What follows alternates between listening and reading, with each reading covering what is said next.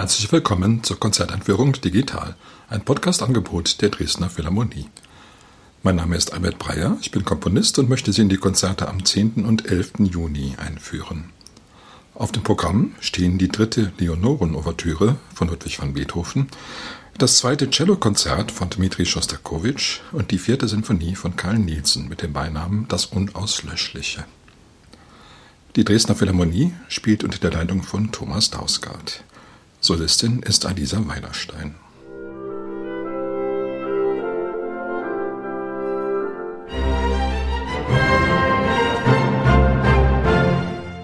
Ludwig van Beethoven hatte mit seiner einzigen Oper Fidelio sehr viel Mühe. Es gibt zahlreiche verschiedene Fassungen. Die ersten Fassungen hatten zu Beethovens Lebzeiten keinen großen Erfolg. Dann gab es zumindest einen Achtungserfolg mit der dritten Fassung, aber so richtig durchgesetzt hat sich das Werk erst lange nach Beethovens Tod. Es ist allerdings auch wirklich eine merkwürdige Art von Oper, die Beethoven da verfasst hat, mit einer sehr moralisierenden Handlung und dramatischen Situationen, die zwar sehr stark sind, aber doch auch ein bisschen kahl sind. Es gibt sehr wenig so dieses Hin und Her der Figuren, der Personen, was Mozarts Opern so anziehend macht. Es ist doch eine sehr geradlinige Handlung und es gibt wenig Anlass zu sehr verschiedenen Gefühlen. Allerdings ist heute natürlich Fidelio unbestritten ein großer Stern.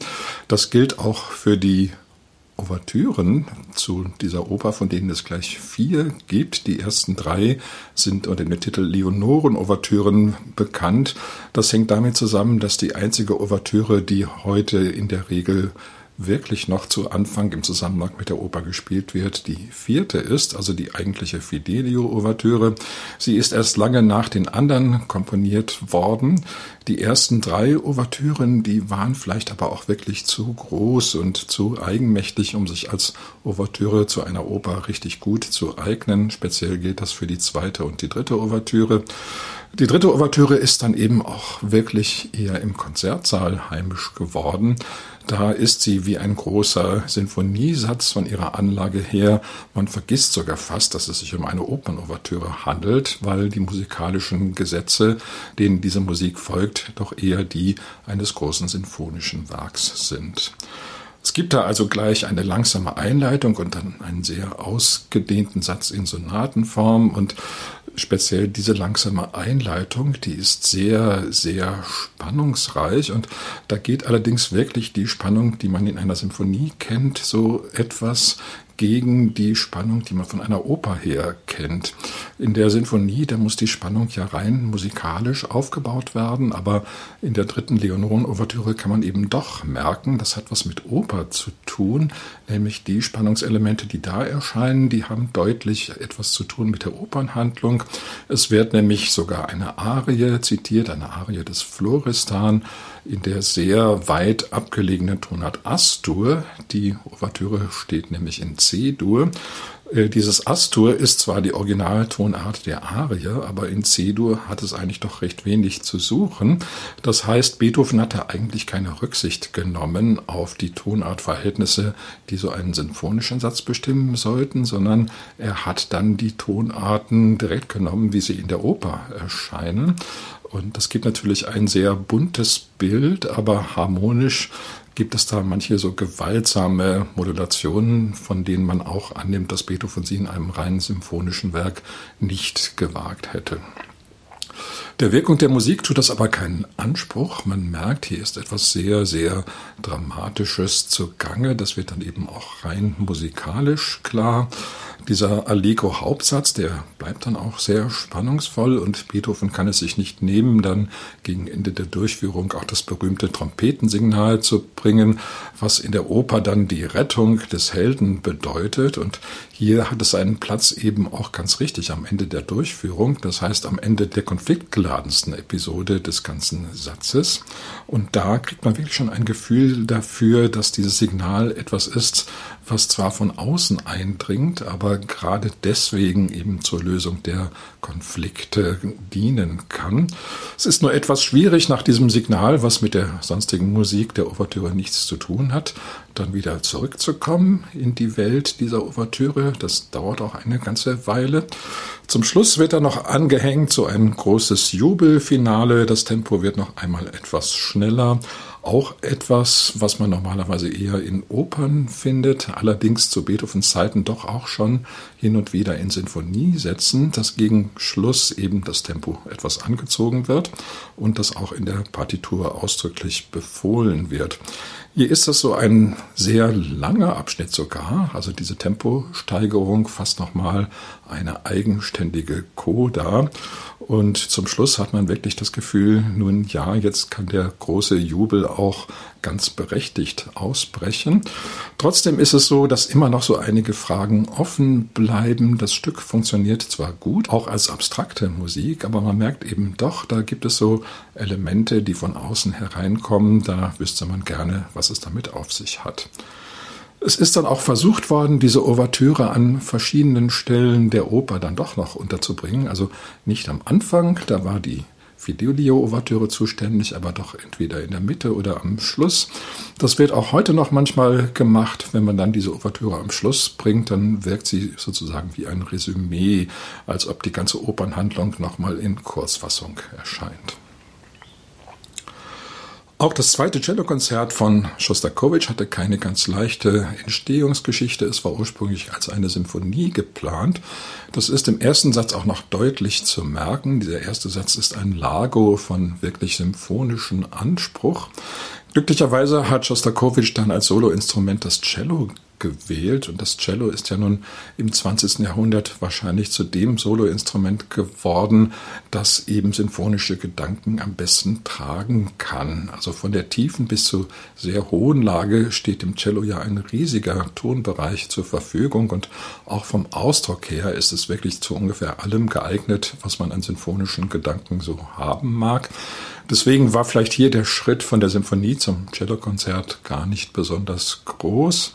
In den anderen Sätzen merkt man schon eher, dass es da ein konzertantes Stück ist. Es gibt auch eine große Solokadenz natürlich für das Cello. Insgesamt bleibt die Stimmung aber doch sehr, sehr sinfonisch, man möchte fast sagen, erhaben. Es gibt natürlich auch die Ironie, die bei Schostakowitsch nie fehlen darf, hier im zweiten Satz. Da wird ein Lied aus Odessa gespielt, was man dort auf der Straße gesungen hat. Und das klingt dann schon, nun ja, vielleicht nicht unbedingt vulgär, aber auf jeden Fall doch auf eine Art unerhaben, als ob da eine ganz andere Welt plötzlich noch erscheint, neben den ganzen feierlichen Gedanken, die sonst dieses Werk bestimmen. Wahrscheinlich ist das dann doch dem Kontrastgedanken geschuldet, den Schostakowitsch immer hat zur Geltung kommen lassen. Es darf doch nie so sein, dass ein Werk von Anfang bis Ende immer in der gleichen Stimmung bleibt. Im Gegenteil, es müssen Kontraste geradezu gesucht werden. Das wird hier eben in diesem zweiten Satz im Vergleich zum ersten ganz großartig geliefert.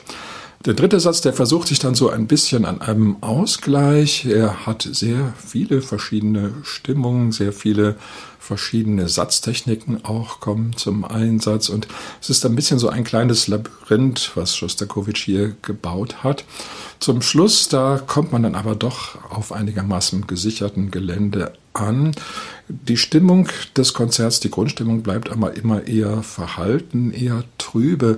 Es gibt so ein paar kleine Inseln des Glücks, des elysischen Gefühls, wo man denkt, nun ja, nun wird doch alles gut und man kommt in eine bessere Welt. Aber das ist immer nur sehr kurz. Normalerweise ist es doch so, dass das Cello hier sehr ernsten Gedankenausdruck gibt. Es gibt einige, die sagen, dass Schostakowitsch mit diesem Cellokonzert sein Spätwerk begonnen habe, was dadurch ausgezeichnet ist, dass die Stücke fast asketisch werden, sehr nachdenklich werden, sehr meditativ, dass Schostakowitsch mit den Mitteln sehr, sehr sparsam ist. Trotzdem ist es natürlich ein Solokonzert und zumindest der Cello-Solo-Part ist keineswegs sparsam, sondern richtig luxuriös ausgestattet. Also da gibt es für den Solisten einiges zu tun. Als Karl Nielsen seine vierte Sinfonie schrieb, da war man im Ersten Weltkrieg. Er schrieb sie zwischen 1914 und 1916 und etwas von diesem Kriegsgefühl ist auch ein Grundelement, was diese Symphonie bestimmt. Es gibt im letzten Satz eine ganz bemerkenswerte Passage und zwar verlangt diese Symphonie zwei Pauker, die also beide extrem virtuos und gut ausgebildet sein müssen. Und die beiden gehen nun mit ihren Instrumenten sozusagen aufeinander los, auf eine ziemlich brutale Weise. Also die erste Pauke ist sozusagen der Feind der zweiten Pauke. Und man hört das eine ganze Zeit lang, dass so ein richtiger, man möchte fast sagen, so Drachenkampf stattfindet. Der bleibt dann auch ungelöst, es hört irgendwann einfach wieder auf und die Musik besinnt sich darauf, dass sie auch noch andere Seiten hat. Aber es ist auf jeden Fall eine sehr bemerkenswerte Passage. Nielsen hat ja die Angewohnheit, in fast jedem seiner größeren Stücke so ein Schlagzeug-Special einzuführen. Da gibt es immer ein Schlaginstrument, das eine ganz hervorgehobene Rolle spielt. Öfter mal ist es die kleine Trommel. Hier sind es eben die beiden Pauken oder besser gesagt die beiden Paukisten. Die müssen jeweils mehrere Instrumente bedienen, die da das Besondere ausmachen. Ansonsten ist das Stück natürlich eine richtig große Sinfonie. Der Sinfoniker Nielsen ist in Deutschland wahrscheinlich immer noch viel zu wenig bekannt. Ab und zu wird die fünfte Sinfonie gespielt, auch mal die dritte und die vierte. Aber man sollte dieses Stück wahrscheinlich wirklich viel öfter hören. Es fügt sich nämlich durchaus in die große sinfonische Tradition ein. Vielleicht ist sogar eine sehr starke Nähe zu Mahler manchmal bemerkbar, auch darin, dass Nielsen eben so eine ungeheure Stimmungsbreite hat, die eben auch das Volkstümliche mit einbezieht. Ein Element der Symphonie ist jedenfalls so eine fast kindliche, naive Art von Musik, vor allen Dingen im zweiten Satz, wo man denkt, nun ja, hier ist nun wirklich auch wieder eine Erinnerung der Kindheit da. Nielsen hat ja auch ein Buch geschrieben über seine Kindheit auf der Insel Fünen in sehr einfachen, bescheidenen Verhältnissen. Übrigens ein sehr lesenswertes Buch. Etwas davon kann man in dem zweiten Satz der Symphonie spüren, der hauptsächlich von Holzbläsern getragen wird. Noch eine weitere Sache, die klingt sehr kindlich und volkstümlich, nämlich die Angewohnheit, dass Melodien öfter in Terzen verdoppelt werden. Das ist ja etwas, was jeder kennt, der schon selber mal vielleicht in der Familie gesungen hat. Das ist eigentlich ganz einfach. Man singt nicht nur die Melodie, sondern auch eine Parallele, eine Terz darunter dazu. Das klingt immer gut, ist sozusagen risikolos.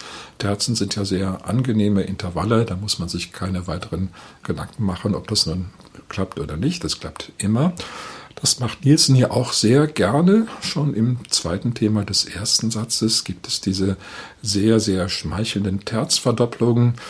Vielleicht erinnert das im Kontext der deutschen Musik immer so ein bisschen an Brahms, obwohl die Technik natürlich sehr alt ist und auch schon bei Bach und bei Mozart vorkommt. Wobei es lustig ist, dass dann zum Beispiel Stellen bei Mozart wie eine Vorahnung von Brahms klingen, weil man das so sehr eben mit Brahms in Verbindung bringt, der wahrscheinlich dieses Mittel auch am häufigsten benutzt hat.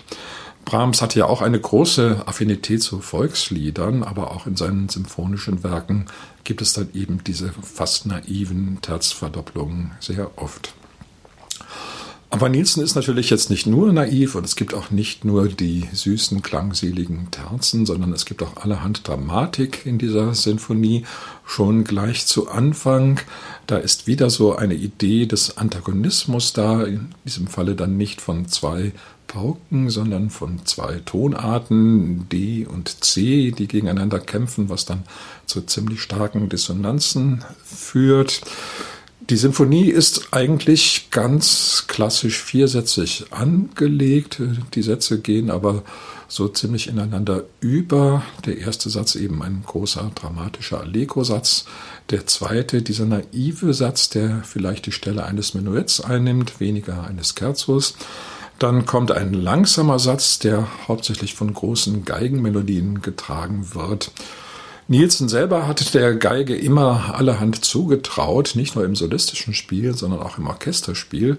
Und da gibt es einige Passagen, die sind geradezu haarsträubend schwer, weil sie auch ganz ungedeckt sind. Also die Geigen müssen da über viele Seiten hinweg rasend schnelle Figuren spielen, ohne einmal aufzuhören. Und da merkt man ziemlich genau, was ein Orchester eben kann oder nicht kann. Zum Schluss ist das dann doch so, dass die Musik ein gutes Ende nimmt. Es gibt zwar diese Stellen, die wirklich an Kriegsgeräusche erinnern, aber es siegt dann zum Schluss das Prinzip des Guten, deswegen heißt die Sinfonie auch das Unauslöschliche. Also Nielsen hat daran geglaubt, dass trotz der ganzen Schrecken und Gräuel des Kriegs im Menschen doch ein guter Kern steckt, etwas, was sich nicht vertreiben lässt, was nicht besiegt werden kann, so eine Grundkraft des Lebens, die immer erhalten bleibt, selbst in solchen fürchterlichen Kriegssituationen. Das kann man nun optimistisch finden oder auch nicht. Es ist nicht zu bestreiten, dass dieser Hoffnungsgedanke in dieser Symphonie einen ganz ergreifenden Ausdruck findet. Zum Abschluss noch einmal der Hinweis auf die Konzerte.